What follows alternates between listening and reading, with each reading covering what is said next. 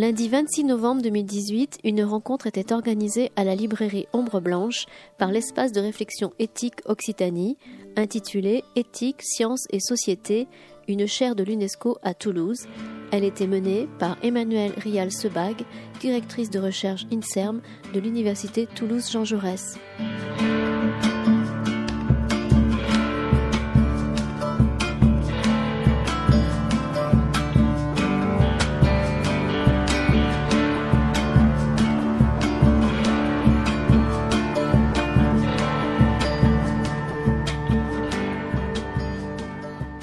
Donc aujourd'hui, nous avons le plaisir et l'honneur de vous présenter Emmanuel Rial-Sebag, qui est membre de l'Air Occitanie, et nous en sommes très heureux depuis longtemps. Elle travaille depuis longtemps avec nous, puisque les sujets d'éthique l'intéressent, et vous allez le voir. Mais elle ne fait pas que ça, elle est juriste. Et elle anime, elle dirige, n'est-ce pas, une unité de recherche, INSERM. Pardon? Une équipe, oui, là, c'est vous. Pas de gaffe. Elle dirige une équipe dans une unité de recherche INSERM. Tout ça est déjà très impressionnant. Et vous allez voir, attention, il risque de pleuvoir des acronymes. Mais non, elle va être prudente et elle va vous expliquer. Déjà, elle va vous expliquer de quoi elle parle. Une chaire d'éthique de l'UNESCO à Toulouse. Bon, c'est déjà ronflant et tentant. Mais elle va nous expliquer l'UNESCO, c'est quoi aujourd'hui? Qu'est-ce que ça offre et qu'est-ce que ça va apporter à Toulouse? Et cette fameuse chaire s'appelle Éthique, sciences et société. Donc c'est vous société, science pour certains, déjà bien embarqués dans la réflexion scientifique. Donc effectivement, elle est bien là pour vous. Emmanuel, explique-nous tout ce que je n'ai pas su dire. Merci euh, beaucoup Catherine et euh, merci beaucoup pour cette invitation parce que je crois que c'est, euh, ben, c'est pas je crois, c'est la première présentation de la chaire pour laquelle il n'y a pas eu véritablement encore de communication qui a été réalisée. Je vais vous expliquer un petit peu tout ce timing et tout ce que nous avons fait. Donc c'est une chaire qui est extrêmement récente. Et comme l'a dit Catherine, donc je, je suis juriste, je suis directrice de recherche à l'INSERM. Et j'anime une, équipe de, de recherche qui s'intéresse en fait à l'innovation dans le domaine de la santé. Euh, et euh, les questions euh, bioéthiques et de santé publique que cela peut poser. Alors on travaille sur tout un tas d'innovations un peu de manière opportuniste, on va dire, en fonction des, des, gens qui travaillent avec nous et aussi des innovations qui, mettent, qui, font, qui se font jour. donc on travaille sur les biobanques, sur les questions d'échantillons biologiques, on travaille beaucoup dans le domaine de la génétique, je vous en redirai un petit mot tout à l'heure. Et euh, une de nos particularités, et c'est peut-être pour ça aussi qu'on a été euh, choisi, euh, c'est que nous travaillons beaucoup de manière interdisciplinaire. Donc, bien évidemment, il y a pas mal de sciences humaines et sociales dans mon équipe de recherche, mais il y a aussi des professionnels de la santé, des médecins en particulier, mais aussi des gens qui font des biotechnologies, par exemple, et euh, pour nous, c'était très important d'avoir ce lien justement avec euh, les professionnels de la santé parce qu'un juriste, il peut facilement faire toute sa vie dans une bibliothèque. Et c'était euh, tout à fait ce que moi, je ne voulais pas pour voilà, le travail que je menais, et notamment parce qu'on est dans un domaine qui n'est pas du tout stabilisé sur le plan du droit. L'innovation, c'est quelque chose qui vient perturber en fait les règles existantes ou qui vient les redéfinir. Et si on n'est pas au vrai contact, on va dire, de la euh, de la pratique, eh on peut complètement se tromper et faire un encadrement qui soit pas du tout adéquat. Et, euh, donc, euh, vraiment, le parti pris d'avoir une, approche interdisciplinaire, c'était une approche extrêmement importante. Alors, je vais commencer, comme l'a dit Catherine, par redire ou vous dire, peut-être que vous ne le savez pas exactement ce qu'est l'UNESCO. Qu'est-ce que l'UNESCO a à voir avec l'éthique des sciences? Parce que ça paraît pas évident peut-être au premier abord. Et puis ensuite, je vous présenterai euh, euh, notre chaire et puis euh, ses activités futures, puisque vous l'avez compris, c'est une structure extrêmement récente. Donc l'UNESCO, c'est euh, une organisation qu'on appelle dans le système de l'ONU. Donc c'est une structure internationale, intergouvernementale, qui est en lien en fait avec euh, l'Organisation des Nations Unies, qui est une organisation spécialisée. L'ONU étant l'organisation mère, l'organisation générale, et puis gravite autour de euh, l'Organisation des Nations Unies un certain nombre d'organisations intergouvernementales spécialisées, dont l'UNESCO. Et l'UNESCO, sa spécialité, c'est les questions d'éducation, de sciences et de culture. Euh, cette euh, organisation euh, intergouvernementale a pour mission, donc je vous le lis parce qu'il faut bien penser que c'est une organisation qui a été créée après la Seconde Guerre mondiale, et donc l'idée était vraiment le maintien de la paix. Hein, dans une Europe qui sortait d'une guerre sanglante. Et donc toutes, les, toutes ces organisations ont une mission de maintien de la paix à travers en fait leurs objectifs. Donc en l'occurrence pour l'UNESCO, c'est la collaboration entre les peuples sans discrimination, donc dans les champs de l'éducation, des sciences, de la culture et de la communication. Donc, actuellement, l'UNESCO regroupe 195 membres, son siège est à Paris. Et chose importante pour la suite des événements, c'est que chaque État, en fait, donc ce sont des États qui composent l'UNESCO, et chaque État dispose de ce qu'on appelle, chaque État membre, une commission nationale. Donc nous, en France, on a une commission nationale française pour l'UNESCO, qui est un genre de dispositif intermédiaire entre les gouvernements, on va dire, et euh, l'UNESCO elle-même. Euh, et donc, je vous dirai pourquoi ça a son, importance.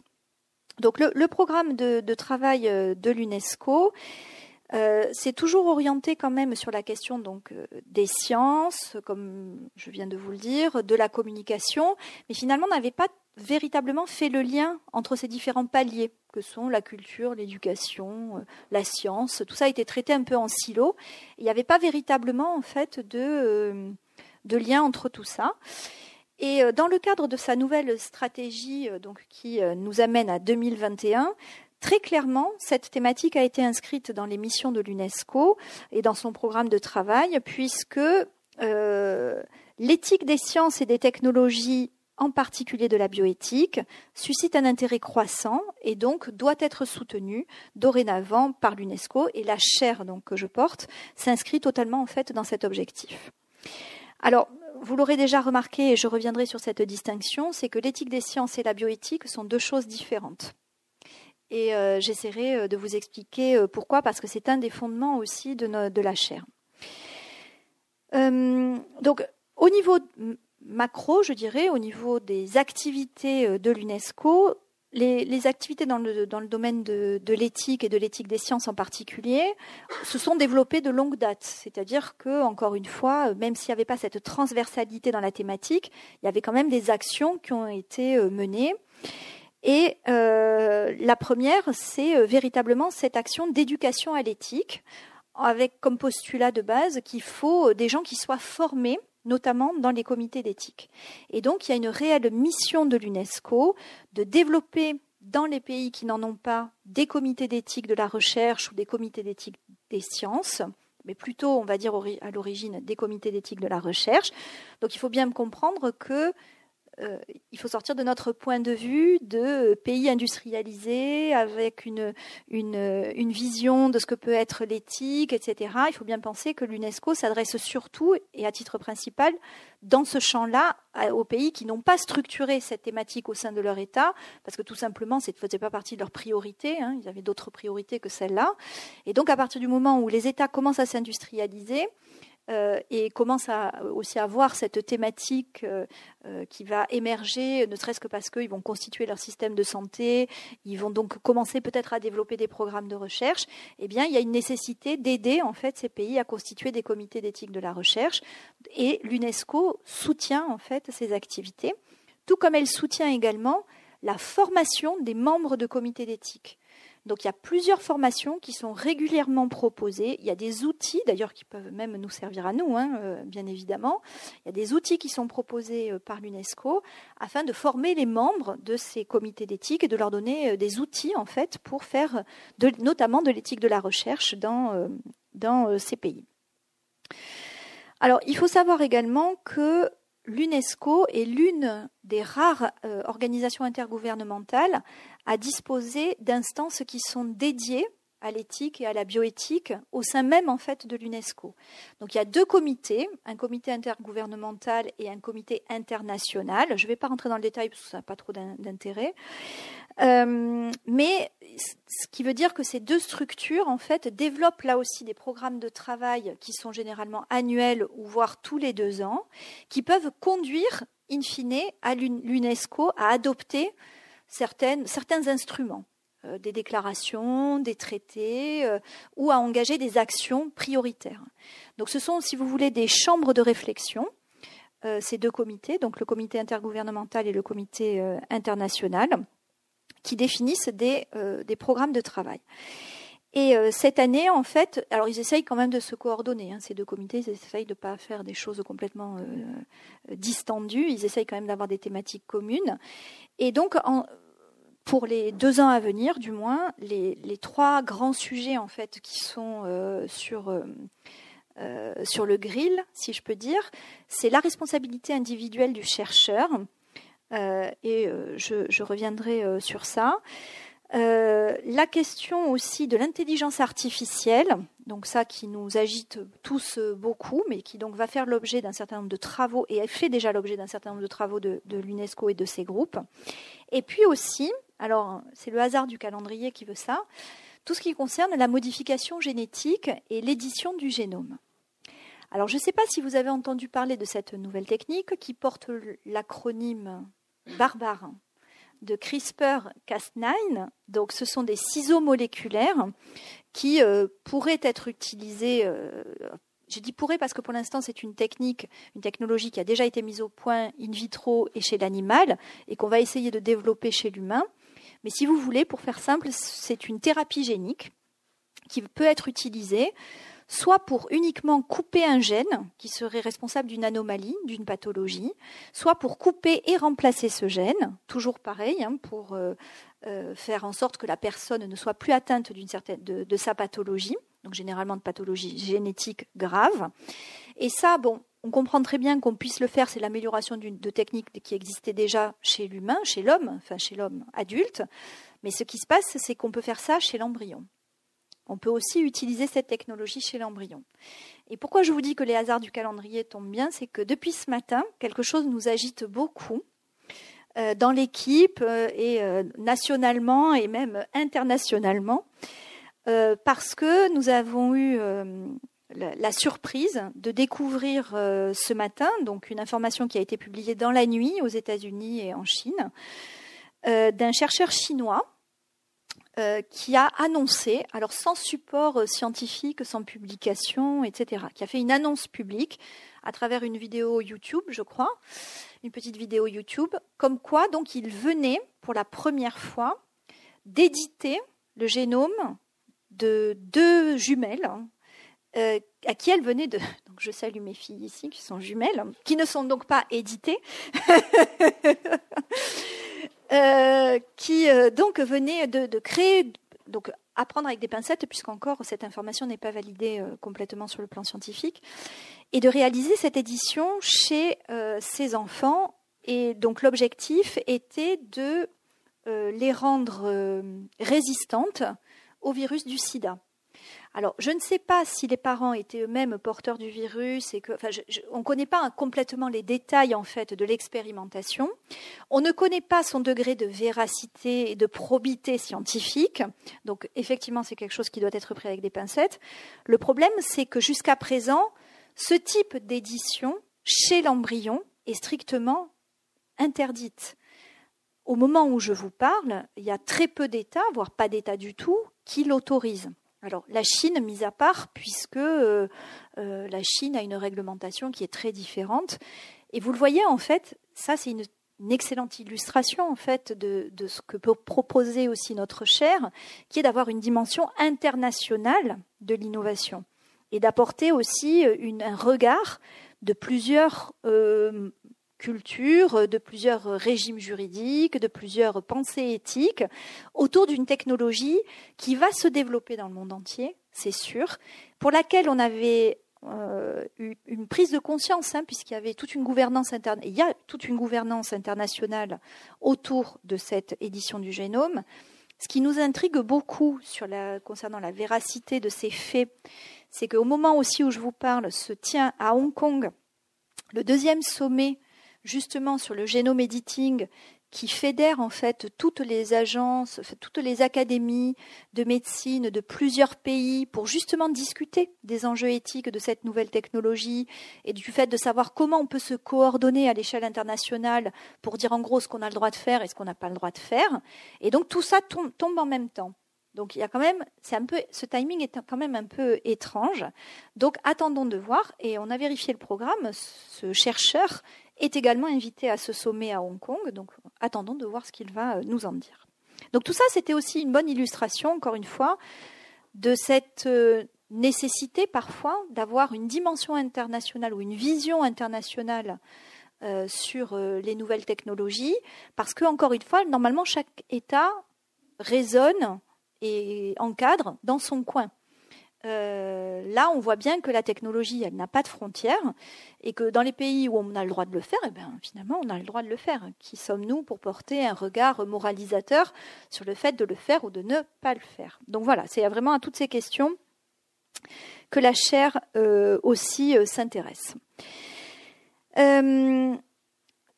Donc, juste de manière très rapide, euh, pour revenir un petit peu sur les aspects généraux de l'UNESCO, juste pour vous donner quelques exemples des réalisations, des choses qui ont déjà été faites dans le domaine notamment de la bioéthique au sein de l'UNESCO. Euh, ils ont adopté, une déclaration qui est assez fondatrice.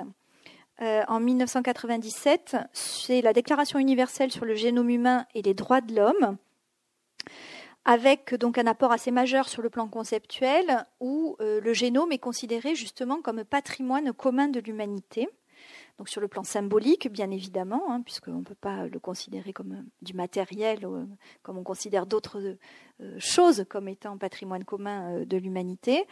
Mais là aussi, en fait, cette vision-là de l'UNESCO fait partie des, des, éléments qui empêcheraient, in fine, de réaliser ce fameux CRISPR-Cas9 dans dans, l'embryon, parce que vous l'aurez compris, quand on modifie génétiquement un, embryon, on modifie de facto sa descendance.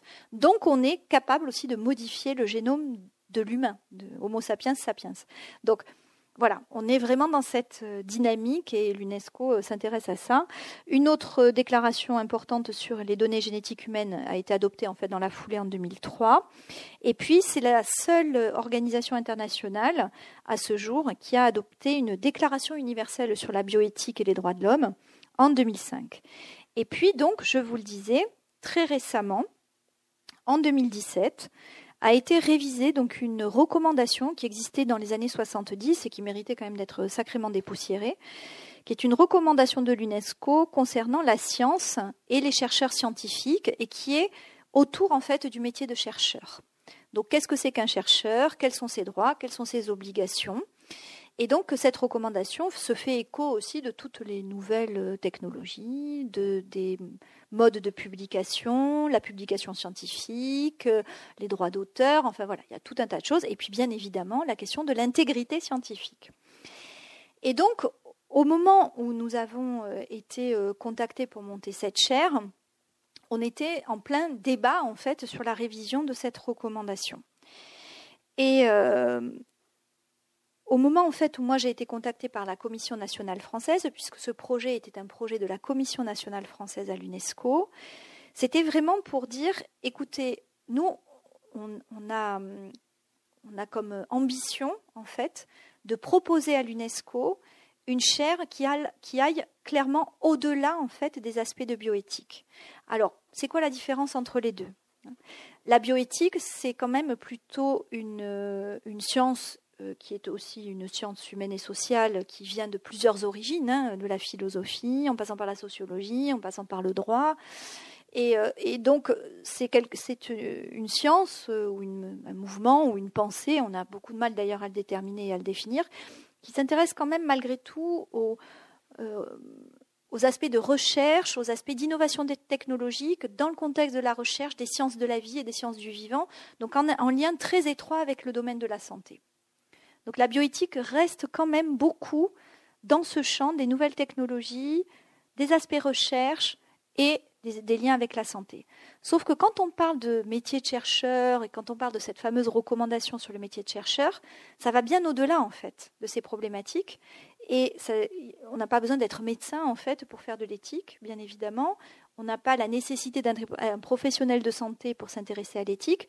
On peut être, euh, je ne sais pas, faire des robots et euh, peut-être se poser la question de si ce ce que ce qu'on fait, est-ce que c'est moral, est-ce que c'est socialement acceptable est-ce que, voilà, on peut le faire voilà.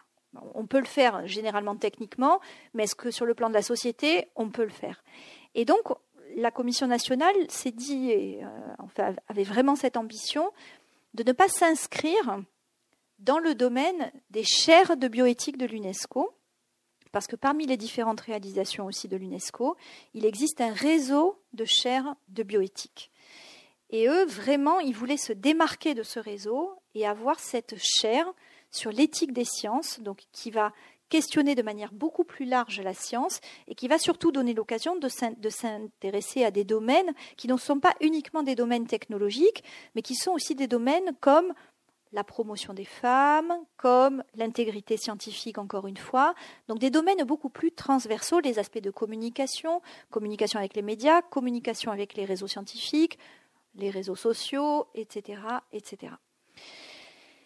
Donc pourquoi Toulouse? Donc la, raison de pourquoi une chaire d'éthique des sciences, j'espère avoir été très claire, bien sûr je, répondrai euh, à vos questions si vous en avez. Euh, la deuxième question c'était euh, ben, pourquoi Toulouse?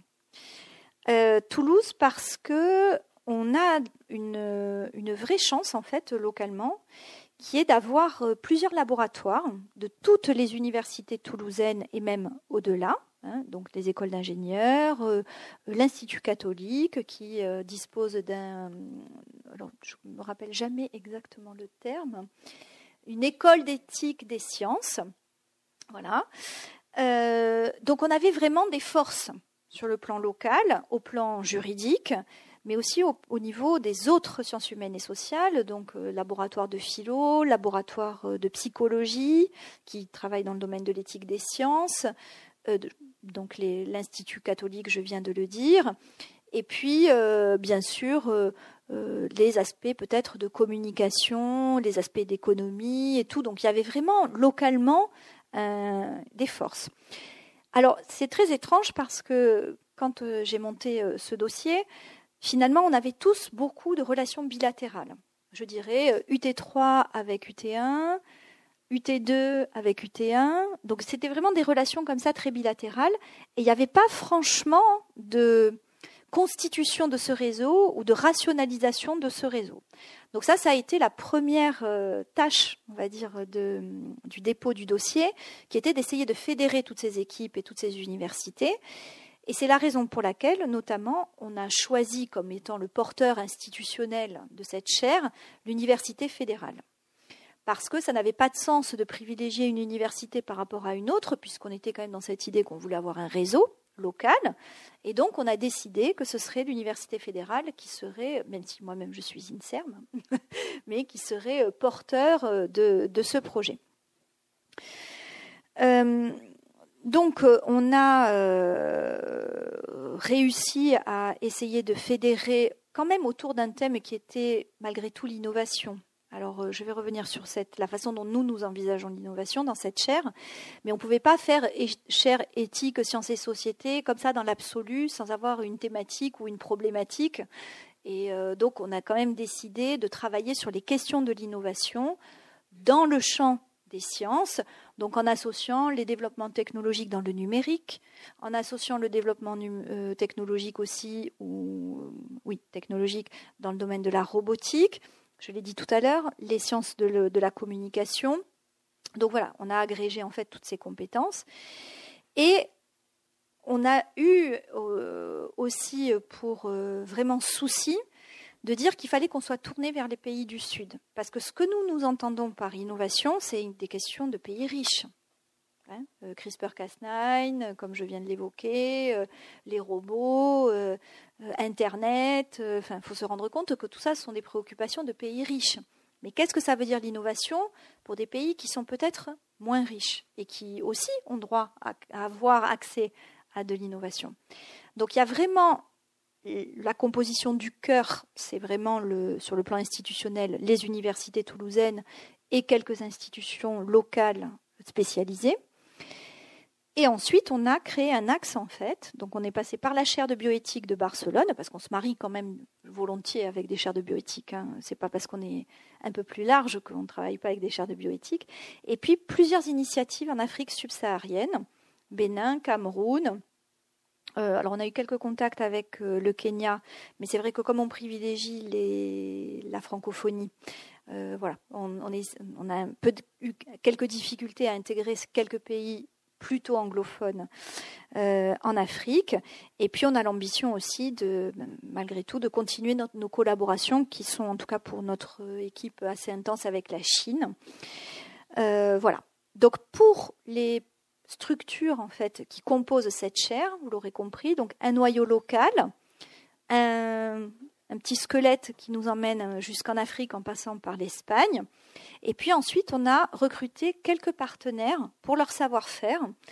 Alors, on a notamment un laboratoire euh, en Belgique euh, qui est euh, très spécialisé en fait sur la question de l'innovation. C'est un groupe de philosophes, donc qui est très très spécialisé dans le domaine de l'innovation dans, le champ quand même, malgré tout, de la santé. On ne va pas mentir, hein, nous on est quand même tous, on vient du domaine de la santé, donc euh, ça nous demande un effort hein, de nous extraire de notre zone de confort. Euh, donc ce groupe, il y a une chaire sur le jugement éthique qui est à Montréal et euh, qui est portée par quelqu'un qui vient d'Afrique, donc il y a de très forts liens avec les pays d'Afrique qui va nous aider à consolider aussi ces liens institutionnels. Et puis on a une équipe en Suisse, à Neuchâtel, qui, euh, eux, ont été choisis parce qu'ils ont développé un outil, en fait, de formation en ligne pour justement les comités d'éthique. Donc cet outil s'appelle TRI, T2R2E. Avec eux, le problème, qui n'en est pas un, mais enfin, en tout cas, nous, notre, qu'est-ce qu'on va apporter, c'est que eux, tout leur site et tout leur dispositif, en fait, d'éducation et de formation dans le domaine de l'éthique est en anglais parce qu'à l'origine, c'était euh, justement un projet qui avait été financé pour que tout soit en anglais. Donc eux, ils ont des liens très forts avec les pays d'Afrique anglophones. Et donc nous, on va compléter cette approche-là avec tout un tas de propositions en termes d'éducation sous l'angle plutôt francophone. Voilà. Mais comme ils ont déjà un site, qu'ils ont déjà un savoir-faire qu'ils savent déjà voilà, utiliser euh, tout ça, on, a, euh, on s'est marié avec eux et on est très content. Alors la chair, elle repose euh, essentiellement donc sur deux grands piliers. Et ça, c'était imposé par l'UNESCO. C'est pas nous qui l'avons choisi, c'est euh, le format d'une chaire UNESCO. Alors, je, vous dis tout de suite, une chaire UNESCO, ça ne repose pas que sur moi. C'est pas une chaire comme on entend peut-être à l'université. Hein. La chaire, elle est, c'est un réseau. C'est un label pour un réseau. Donc, ce fameux réseau que je viens de vous décrire. Petit problème, un petit hic là-dedans, c'est que ce réseau ne bénéficie d'aucun financement de la part de l'UNESCO. Donc nous avons un très joli label, un très joli logo, mais nous devons chercher des financements. Donc nous n'avons pas de sous pour développer nos activités pour l'instant. Donc ça veut dire que chaque partenaire devra faire un petit effort au départ et puis après à charge pour nous justement de trouver des fonds euh, dédiés. Donc ce n'est pas sur une personne, c'est pour un réseau, c'est un label et c'est pas financé. Voilà. Donc ça faisait déjà envie hein, quand, on, quand on vient vous chercher et qu'on vous dit tout ça, il faut être motivé. Voilà. Euh, donc je vous disais, ça repose sur deux piliers euh, que sont la recherche et l'enseignement. Donc il faut développer au sein de la chaire des activités de recherche et des activités d'enseignement. Donc la chaire, pour vous donner une petite idée du timing, nous avons déposé le projet en 2016, en avril 2016. Et nous avons donc mis deux ans pour obtenir ce label. Deux ans parce que le temps des politiques n'est pas le temps des chercheurs. Donc ça a pris un temps pas possible de passer dans dans tout le circuit euh, de, des signatures, des évaluations. Il a fallu changer tout un tas de trucs à des virgules. Enfin bon, vraiment, c'était pas c'était pas la partie la plus agréable du, du projet. Et en sachant que c'est extrêmement compétitif et que la France avait déjà précédemment proposé une chaire qui n'avait pas abouti. Donc il y avait un challenge supplémentaire. Euh, Donc une fois que l'UNESCO nous a gratifié, donc je m'en souviens, c'est la, date d'anniversaire de mon fils, euh, qui, est, le seul à ne pas être là de mes enfants ce soir, donc qui était le 2 juillet de cette année, de 2018. Euh, donc on s'est mis plus de deux ans en fait hein, pour obtenir cette chaire. Et on a commencé officiellement nos activités en septembre, c'est-à-dire nos premières réunions de travail, euh, etc. Donc pour en revenir à la partie enseignement et recherche, donc au niveau recherche, on a quatre axes de recherche. Seul le premier est complètement dédié aux aspects de santé. Donc c'est euh, éthique de la recherche euh, dans le domaine de la santé. Donc correspond, on va dire, plutôt à nos activités, que ce soit au sein de l'ERE ou même à mes propres activités de recherche. Le deuxième s'intitule euh, Éthique du numérique et éthique de la robotique. Avec là, nous, on a une grosse pression en fait de l'UNESCO de faire rentrer toute la problématique autour de l'intelligence artificielle au sein de, ce, de, ce, de cette thématique, en sachant que donc là, pour le coup, on ne se limite pas à l'application de l'IA dans le champ de la santé. il se peut probablement qu'on élargisse en fait notre, euh, notre champ de vision notamment dans le cadre du projet 3IA. Donc, je ne sais pas si vous avez entendu euh, parler. Donc, ce sont des instituts interdisciplinaires sur l'intelligence artificielle. Et Toulouse fait partie des villes qui viennent d'être présélectionnées. Donc, ils ont présélectionné quatre lettres d'intention au niveau de, l'Agence nationale de la recherche. Et donc, euh, la chaire fera partie probablement d'une partie des activités euh, du, 3IA. Le troisième euh, axe est sur biotechnologie et environnement. Donc là, c'est toute la problématique autour de euh, des nouvelles énergies, par exemple, mais aussi de la modification du vivant, parce que ce que je vous ai dit tout à l'heure sur CRISPR-Cas9, ça s'applique bien sûr chez l'humain, enfin, en tout cas c'est là où ça pose le plus de questions, mais ça se fait beaucoup chez le moustique, je ne sais pas si vous en avez entendu parler, donc il y a beaucoup d'expérimentation chez l'animal, et dans le au niveau végétal aussi. Donc vraiment, nous, on essaye de couvrir l'ensemble en fait de la chaîne, l'ensemble en fait des règnes, et on ne sera pas juste sur les aspects euh, humains. Donc ça, c'était la troisième thématique. Et la quatrième thématique de recherche, c'est une thématique justement sur les aspects euh, d'information et de communication. Donc communication vers les, médias, la façon dont les chercheurs aussi euh, communique même sur le plan purement euh, scientifique, hein, académique. Et euh, pour ça, donc, on va avoir des relais probablement dans les différentes universités autour des, parce qu'ils ont maintenant hein, des, départements qui s'intéressent à la diffusion de la science. Donc, on va euh, se reposer sur ces départements-là pour avoir des activités de recherche. Alors, sur ces quatre axes, il va y avoir à chaque fois donc deux coordinateurs, un coordinateur local et un coordinateur à l'extérieur de Toulouse. Et chacun de ces groupes va commencer à se réunir à partir de janvier pour élaborer sa feuille de route et euh, faire un rendu de résultats. Donc il va y avoir bien sûr des thématiques, parce que les thématiques sont très larges, vous l'avez, vu, hein, ça tient en une phrase. Je pourrais les détailler bien sûr, mais euh, Chacun va choisir en fait les thématiques qu'il va euh, souhaiter aborder et chacun de ces groupes fera un rendu de ses résultats à travers des séminaires qui auront lieu annuellement. J'espère que l'ERE en sera partenaire. Donc sur, sous des formes qui pourront être diverses. Moi j'ai laissé beaucoup de souplesse et beaucoup de flexibilité sur la façon dont euh, on rendra les résultats. Donc ça c'est la partie recherche. Ensuite, il y a vraiment la partie donc enseignement. Ça, c'est celle qui va être la plus. Je dirais que la partie recherche, on a tous les outils. Il nous suffit de nous mettre en marche et puis euh, on va y arriver. Sur la partie enseignement, c'est beaucoup plus compliqué parce que c'est beaucoup plus long. En plus, la chaire a été acceptée au moment où la rentrée universitaire était déjà effectuée, donc on n'a pas pu véritablement s'engager sur la structuration d'enseignement spécifique ou de formation spécifique. Donc en gros, la première année, on va capitaliser sur l'existant, c'est-à-dire qu'il existe plusieurs formations qui sont euh, données euh, dans le cadre de, euh, avec nos partenaires. Donc l'idée, c'est de leur donner une plus grande visibilité puisque, euh, encore une fois, c'était vraiment une activité qui était très en silo.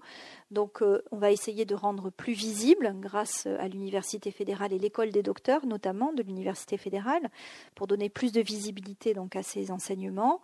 Ce que je souhaiterais aussi, c'est euh, arriver, donc nous, par exemple, on organise des modules d'une école doctorale, biologie, santé, biotechnologie, dans laquelle j'aimerais bien qu'on puisse inviter ou fournir des bourses pour faire venir des étudiants justement des pays d'Afrique, par exemple, avec lesquels on est partenaire, pour venir euh, assister à nos modules de l'école doctorale. Donc, à part ces petites actions très ponctuelles et on va dire au cas par cas, pour cette année, au niveau enseignement, on va être un peu, euh, voilà, on va commencer quand même les activités autour euh, de euh, de, l'offre de formation sur euh, le, site de Tri. Donc voilà, il va y avoir tout un tas d'activités qui seront euh, réalisées. Mais là, encore une fois, ça sera pour, plutôt pour le, grand futur avec l'objectif de proposer soit un diplôme interuniversitaire, soit un master carrément dans le domaine de l'éthique des sciences à terme. Mais il faut un peu de temps voilà, pour monter ça. Ceux qui sont universitaires ici savent que ça ne peut pas sortir du chapeau comme ça du jour au lendemain. Ce sur quoi je voudrais quand même euh, insister, c'est que, comme je le disais tout à l'heure euh, en introduction, on a véritablement des, fils rouges que l'on veut quand même tirer sur l'ensemble de ces travaux, que ce soit sur la recherche ou sur l'enseignement. C'est véritablement de, travailler la problématique de l'intégrité scientifique. Donc ça, c'est vraiment au cœur. Euh, on va faire partie des travaux de l'UNESCO sur la, l'application, la mise en œuvre en fait de leurs recommandations. Donc on va faire partie de leur observatoire. Euh, donc on aura des choses à, communiquer à ce sujet.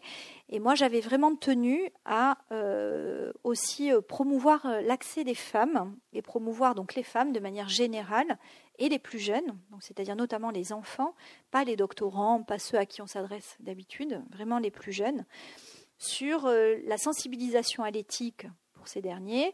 Et pour les femmes, c'était vraiment la promotion euh, de leur participation à des activités scientifiques, de leur accès aussi à la connaissance en matière d'éthique.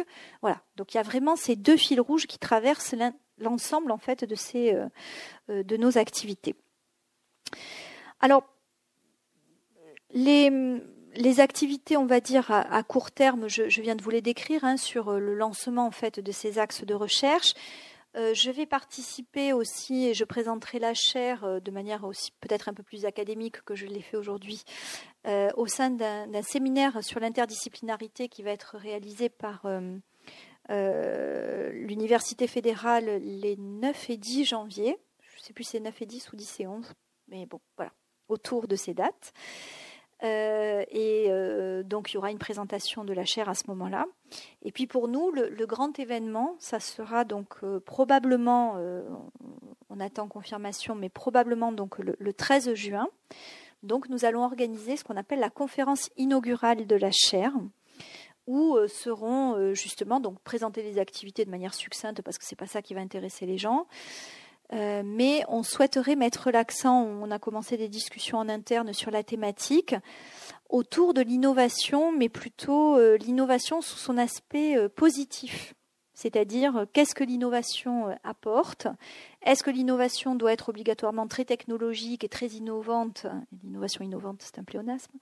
mais est-ce qu'elle ne peut pas parler? Il y a un nouveau concept qui tourne en ce moment, qui, est celui de l'innovation frugale, donc qui serait l'innovation à la portée de tous. Et donc ça correspond bien aussi à ce qu'on voudrait faire au sein de notre chaire, c'est-à-dire ne pas simplement promouvoir l'innovation de pays riches, mais aussi promouvoir l'accès à cette innovation par tous ceux qui en ont besoin, et peut-être aussi promouvoir des solutions innovantes qui passent pas obligatoirement par la technologie. Euh, donc euh, voilà. Donc on pense probablement que la thématique de notre conférence inaugurale sera euh, autour de ça. Et puis, écoutez, euh, je, crois que j'en ai euh, fini. Je, vais peut-être euh, juste vous signaler un, petit quelque chose, qui est que parmi les, choses que nous souhaitons réaliser dans le cadre de cette chaire, c'est un code d'éthique des sciences. On parle souvent d'éthique de la recherche, de codification dans l'éthique de la recherche. Il y a eu des ouvrages hein, qui en ont parlé. Nous, en France, on a carrément une loi sur la recherche biomédicale et la recherche sur la personne humaine. Donc il y a une vraie codification là aussi hein, de ce qui est attendu d'un protocole de recherche, de la façon dont on doit le soumettre, la façon dont il doit être évalué, par quelles instances, selon quels critères. Et euh, nous, on s'est dit que bien, sûr, ce socle-là, on ne peut pas euh, complètement l'effacer. Hein. on va bien sûr l'utiliser, puisque ce sont des références qui sont quasi universelles, en fait, hein, euh, dans l'éthique de la recherche sur l'être humain, du moins. Mais bien évidemment, si on fait de la recherche sur la robotique, aujourd'hui, quelqu'un qui développe un nouveau robot ou qui développe une nouvelle application, ben, est-ce qu'elle passe devant un comité d'éthique? La réponse est non, la plupart du temps, non. Pourtant, est-ce que ces innovations et ces nouvelles technologies ne perturbent rien dans la société La réponse est non. Bien sûr, ça perturbe un certain nombre de choses, que ce soit dans les établissements de santé qui peuvent éventuellement les utiliser, ou euh, bien sûr euh, dans le développement. Est-ce que ça peut perturber ce que ça peut perturber aussi la société, la relation à l'autre, euh, etc. Donc notre idée, c'est aussi donc de partir des outils existants, ne pas partir de rien, bien sûr, mais d'avoir une approche un peu plus globale de ce que la technologie développée dans le domaine scientifique peut euh, réaliser et d'avoir une peut-être une vision et de permettre en tout cas une codification de ce que pourrait être l'éthique des sciences au-delà même de l'éthique de la recherche. Donc ça c'est quelque chose qui vraiment devrait nous amener à quelque chose concrètement un code d'éthique de la recherche pour l'université fédérale d'ici quatre ans. Donc on a un petit peu de travail devant nous et un peu de temps. Voilà, je vous remercie.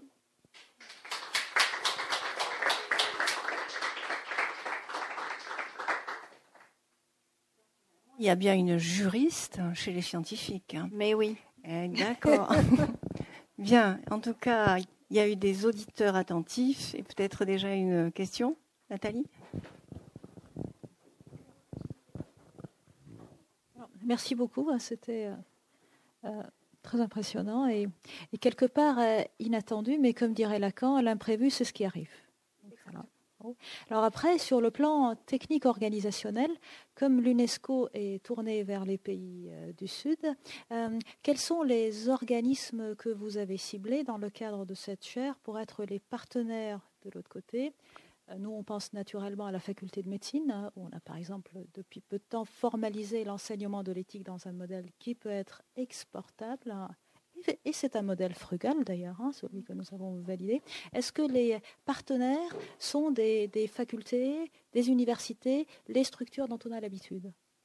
Alors pour l'instant, en fait, on n'a pas, on a euh, ce que je ne vous ai pas dit euh, parce que ça fait partie de la de la petite histoire cachée, c'est que j'ai eu euh, trois semaines en fait pour monter ce dossier. Et que donc j'ai pris en gros ce que j'avais sous la main et euh, mes collaborateurs euh, plutôt habituels localement. Après, pour le reste, il a fallu euh, déployer beaucoup, beaucoup d'énergie pour avoir les, les, partenaires hors du périmètre toulousain. Pour l'instant, les centres qui sont associés, et, ça devait aussi, il y avait un, impératif, c'est qu'il fallait que ça soit porté par une université. Ça ne pouvait pas être porté par l'INSERM, par exemple. Ça ne pouvait pas être porté par un institut de recherche.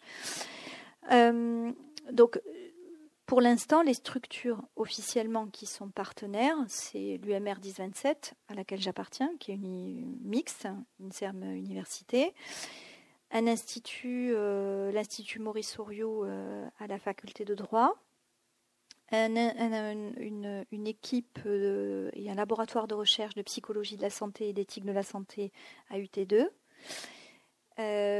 donc l'Institut catholique, un laboratoire de philosophie des sciences aussi à UT2. Donc on a pris plutôt des laboratoires universitaires. Voyez, on n'a pas impliqué tel quel la faculté de médecine. Clairement, on ne l'a pas fait. Voilà. Parce que, euh, mais ça ne veut pas dire qu'on ne va pas agréger maintenant des. Le but, c'était d'obtenir la chair. D'accord? Donc, euh, on a démontré un petit peu euh, la faisabilité. Après, bien sûr, tout, toute bonne volonté est bienvenue pour travailler avec nous, bien sûr.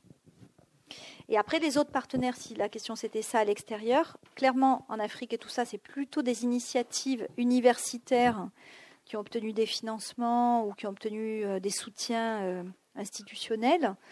Il y a des chaires de bioéthique en Afrique qui sont partenaires. Oui, oui, oui. Et puis euh, ensuite, c'est plutôt des laboratoires universitaires euh, ailleurs. Quoi. Voilà. Donc c'est pas vraiment, on n'a pas pris des services ou des, on ne s'est pas euh, retourné par exemple vers les enseignants d'éthique à la faculté de médecine, mais bienvenue. Une autre question? Moi, j'en avais une à propos de l'intitulé, du troisième terme de l'intitulé. Chair, éthique, science et société. Mais quoi pour la société? Bah, c'est ce que je disais tout à l'heure, c'est-à-dire que on, a vraiment donc le quatrième axe, on va dire, de la mhm. chaire qui est information communication. Euh, il y a clairement cette euh, problématique d'essayer de, d'accompagner aussi les chercheurs, euh, peut-être de les doter de certains outils ou de certaines références quand ils communiquent, notamment vers le grand public et vers la société. Donc ça, c'est pour nous un impératif, on va dire, dans le, dans le cadre de, de cette activité des, chercheurs vers la société. Et puis, on va dire que les trois autres axes sont clairement des, génèrent ou vont générer potentiellement des résultats qui vont avoir un impact au sein de la société. Euh, et là, on a un savoir-faire, on va dire, euh, au sein de notre. donc, je coordonne aussi une plateforme qui s'appelle la plateforme éthique et biosciences euh, ici à Toulouse, et on a un vrai savoir-faire sur l'usage en fait de des nouvelles méthodologies ou des nouveaux outils de concertation du public ou du grand public. et la diffusion d'un certain nombre de résultats ou de discussions, la mise en situation et ça, c'est vraiment pour nous des choses que nous ferons à l'occasion des, rendus des résultats de ces différents groupes de travail. Ça ne va pas être juste du brainstorming entre personnes éclairées.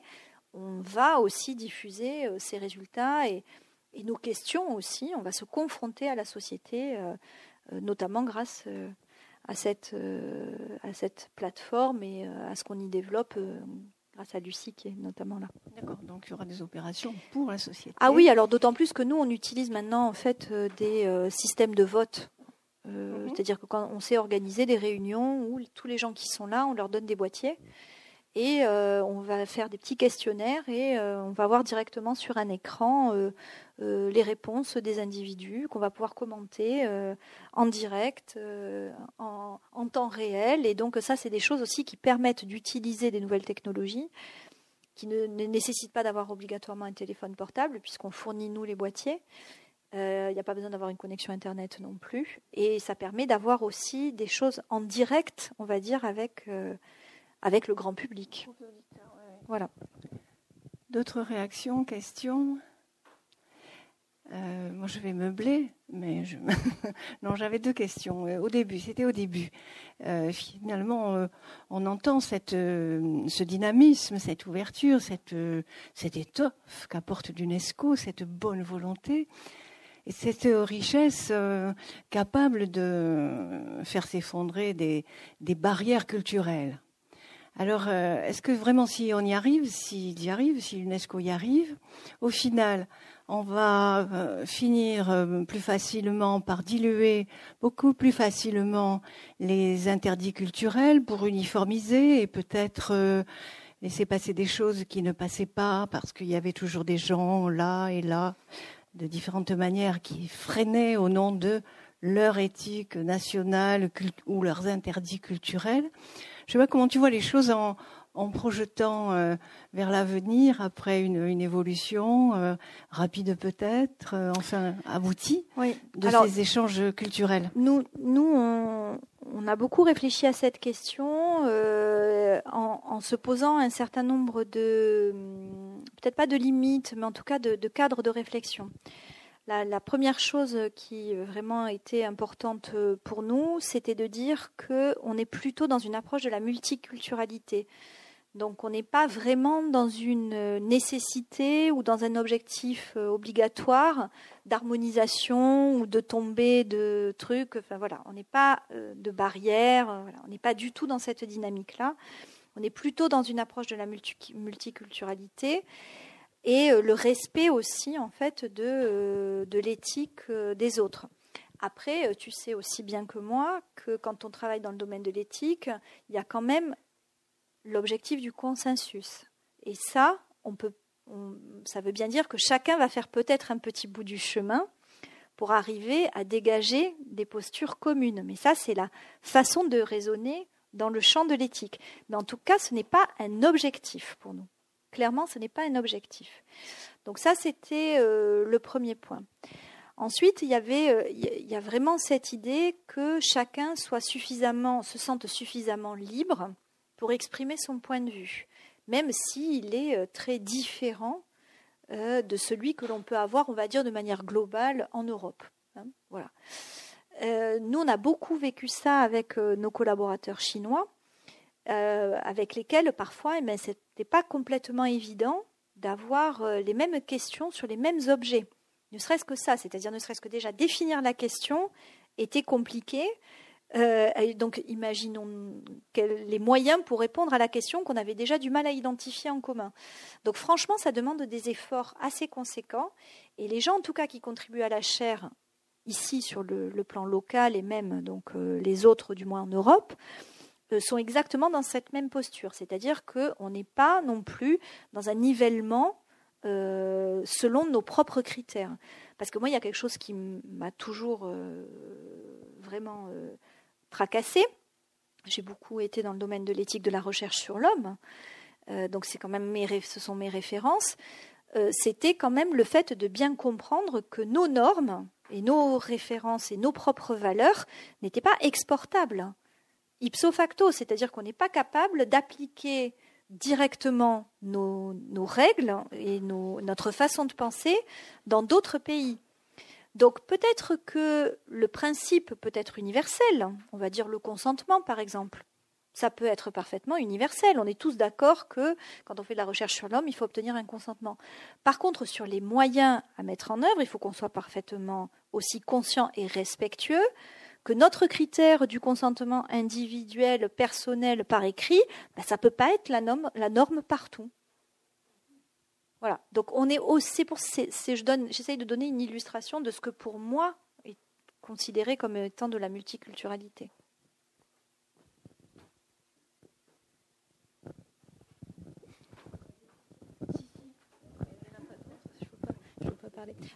Sur le plan des organismes de l'ONU, euh, euh, comme il y a la bioéthique qui est quand même un des quatre, euh, des quatre items de, l'éthique de la recherche, est-ce qu'il y a, est-ce qu'il y a du côté de l'OMS des organismes qui font des choses qui s'articulent avec cette chaire dans cette composante qu'elle a, qui est la bioéthique? Alors, très bizarrement, je ne sais pas si on peut dire bizarrement, mais euh, l'OMS, donc l'Organisation mondiale de la santé, n'a eu une activité dans le domaine de la bioéthique que de manière très récente et de manière très ponctuelle. Euh, c'est-à-dire que, en gros, ils ont un service, on va dire, euh, d'éthique ou de bioéthique qui est un service de support aux États membres dans des domaines qui sont quand même beaucoup plus tournés vers le soin que vers la recherche. donc, ce n'est pas une compétence initiale, on va dire. Euh, je ne veux pas rentrer dans le détail de ce qu'est la compétence d'une organisation intergouvernementale, mais ça, ne fait pas partie de leurs compétences et ce n'est pas un sujet dont ils se sont complètement saisis. Euh, donc ils le font de manière vraiment très saupoudrée euh, pour des aspects plutôt d'ailleurs de santé publique et plutôt donc tournés vers les aspects de soins. Et tant mieux, parce que ça veut dire qu'il n'y a pas de doublon et qu'il n'y se marche pas sur les pieds. Avec d'autres structures. Euh, on pourrait dire pareil euh, de, ben, à l'ONU aussi, hein, euh, au sein même de l'Organisation des Nations Unies, hein, il y a eu aussi des, des, traités internationaux qui ont été adoptés, qui peuvent s'appliquer au domaine de la recherche sur l'homme, par exemple. Il y a des choses comme ça qui se font et qui, existent. je dirais que la, la, structure qui est la plus proche en termes de production de thématiques et aussi de généralité, c'est le Conseil de l'Europe. Ce n'est pas vraiment au sein de l'ONU au Conseil de l'Europe. Et quand on veut profiter des, avancées, des réflexions euh, animées par euh, l'UNESCO, où est-ce qu'on va voir ça? Sur un site internet de l'UNESCO ou il y a d'autres choses? Non. Alors en fait, on est en train de réfléchir donc avec ma nouvelle collaboratrice qui est ici au montage d'un site euh, web, donc Estelle, c'est lié.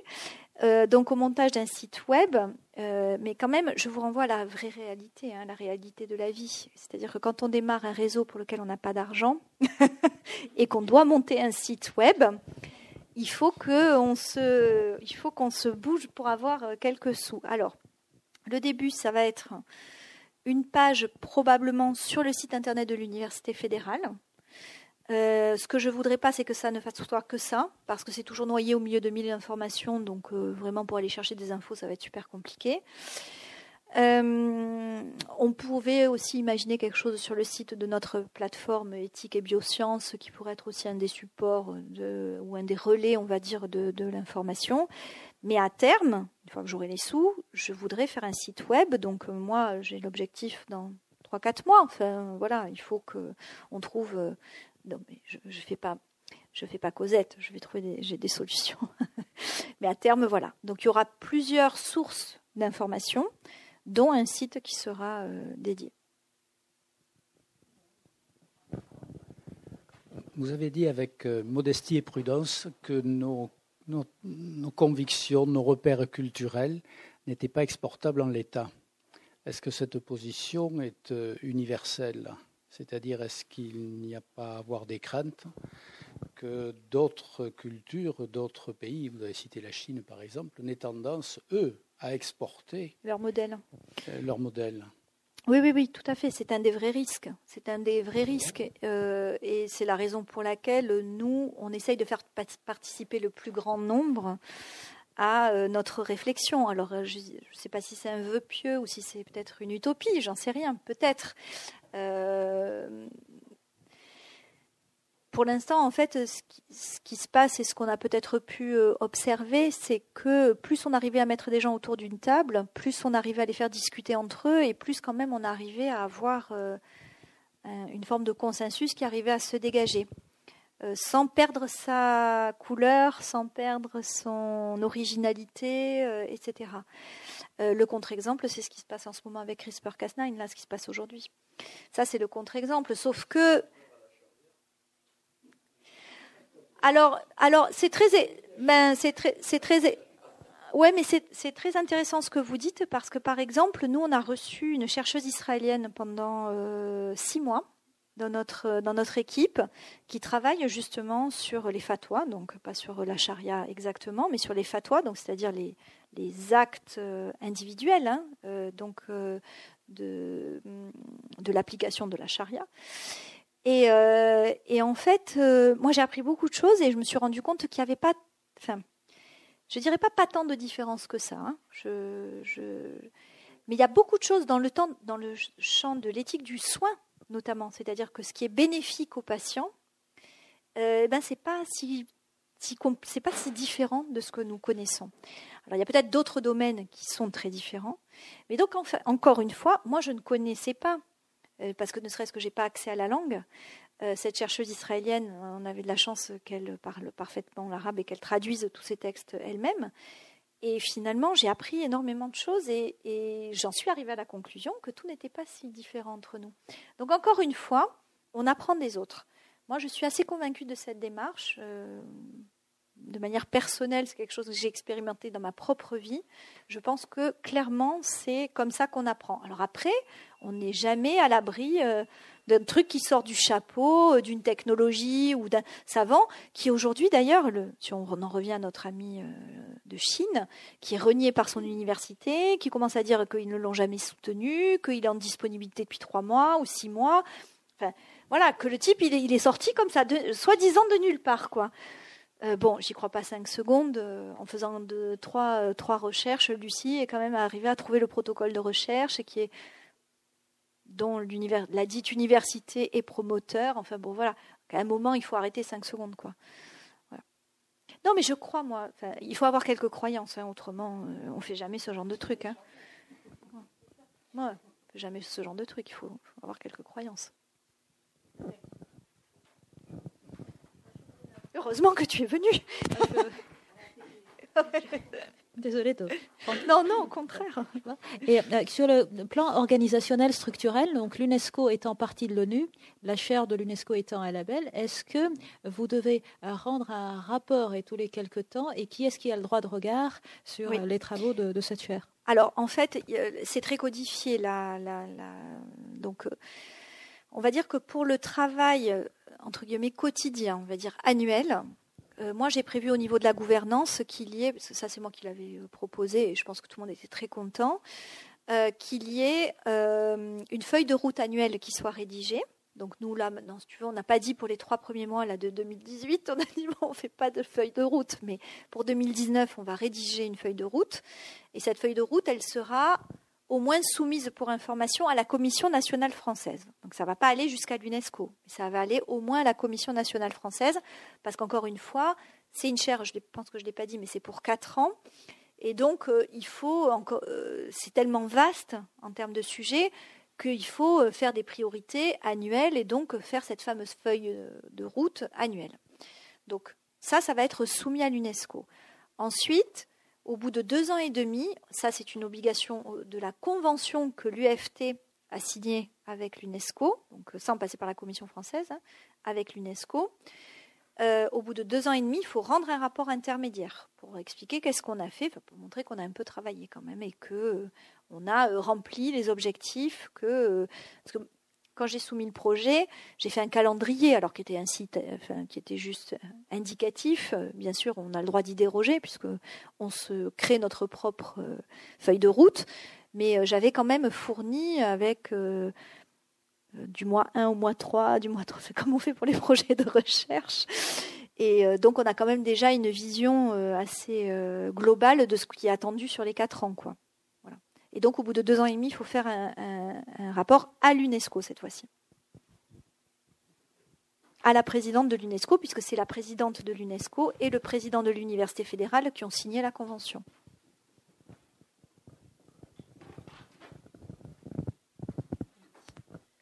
Je voulais vous demander euh, comment étaient décidés les axes de réflexion et euh, si vous pouviez être euh, saisi comme, comme est saisi par exemple le comité consultatif national d'éthique sur certains sujets. Enfin, comment sont décidés les et par qui sont décidés les sujets de réflexion? Alors, les axes, c'est moi qui les ai définis. Les quatre axes que je vous ai présentés tout à l'heure, les quatre axes, c'est moi qui les ai définis parce que c'était mon travail. donc je les ai soumis aux autres qui étaient très contents que j'ai fait des axes et que voilà. Donc ça n'a pas été véritablement discuté. Vous savez quand vous faites le travail euh, comme ça, eh ben, les gens sont souvent contents que vous l'ayez fait. Donc ça n'a pas été discuté et ça correspond quand même malgré tout, je pense au périmètre des questions qu'on voulait se poser. De manière globale, ça correspondait aussi, on va dire, euh, au sujet de réflexion des différents groupes que je connaissais donc très bien. Donc c'était suffisamment facile pour moi aussi de proposer ce type d'axe. Donc les quatre axes, c'est moi qui les ai définis. En revanche, le degré de liberté, parce que ça aussi c'est quelque chose qui me tient à cœur, euh, c'est que chacun de ces axes, comme c'est quand même très large quand on dit bioéthique et biotechnologie et environnement, ou quand on parle de l'éthique de la recherche, ça peut être mille et un sujets. Donc comme on va, décrire cette feuille de route annuelle, chacun des groupes est co-coordonné, je vous l'ai dit tout à l'heure, et donc c'est chacun des groupes qui va décider de sa propre feuille de route. Donc c'est eux qui vont décider des axes thématiques qui vont donner à chacun de euh, dans chacun de ces axes pour l'année à venir. Donc là, pour l'instant, les groupes, on ne les a pas encore réunis. Euh, on va peut-être aussi ouvrir, euh, et même probablement, les groupes de réflexion au-delà des membres de la chaire, parce que nous on voudrait aussi peut-être intégrer des gens qui sont en dehors en fait de la chaire actuellement. Et euh, par contre, quant à être saisi d'un sujet, non, nous ne sommes pas un comité d'éthique, donc euh, nous n'aurons pas cette activité euh, de rendu d'avis. En revanche, on peut tout à fait imaginer qu'on fasse des productions scientifiques ou qu'on fasse des recommandations, mais pas sur saisine. Ça veut dire que ce sera plutôt un membre, le membre, un membre du groupe qui aura proposé un sujet de travail euh, dans le cadre justement de la fameuse euh, feuille de route annuelle.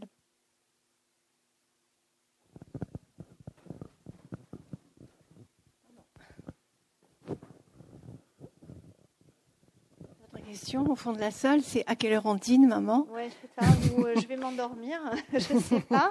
On a faim et tu vas encore rentrer tard? Qu'est-ce qu'on va faire à manger? Bien non, là, c'est un écart.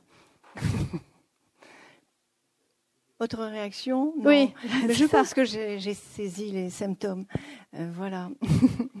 Bien, merci beaucoup Emmanuel. Mais merci à vous. Très clair et motivant. Merci à, vous. ça démarre. Hein, pour la feuille de euh, route. voilà, c'est. Euh, On va surveiller de l'extérieur. Ça démarre. Alors, franchement, il n'y a pas de suspense. Je peux déjà vous dire, euh, tout à, tout à l'heure, je vous ai dit, on, pour la conférence inaugurale, on sera autour de, de, l'innovation, euh, voilà, de l'innovation, 13 de juin, autour de l'innovation et des aspects positifs plutôt de l'innovation.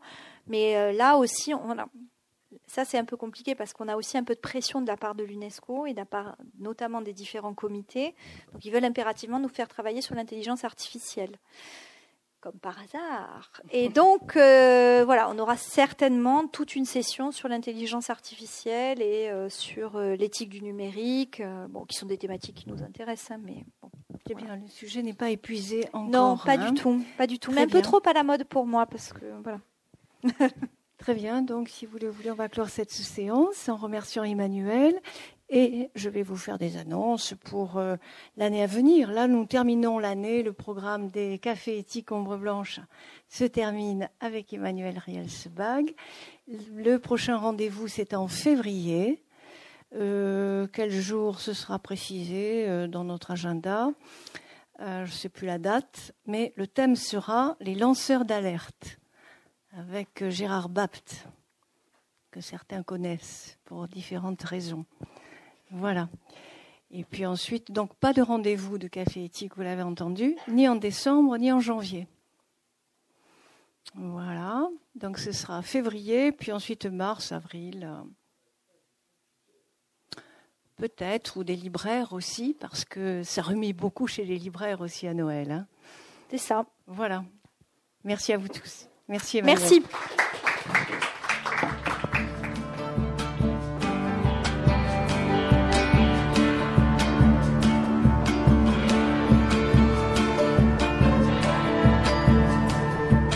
Vous venez d'écouter une conférence à la librairie Ombre Blanche lundi 26 novembre 2018, proposée par l'espace de réflexion éthique Occitanie et animée par Emmanuel Rial-Sebag.